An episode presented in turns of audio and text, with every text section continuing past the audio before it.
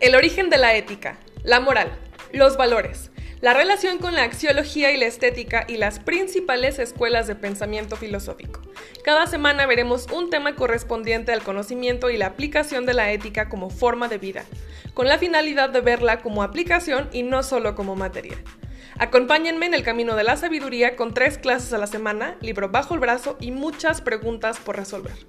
Mi nombre es María José Jiménez y esto es Ética para la Vida.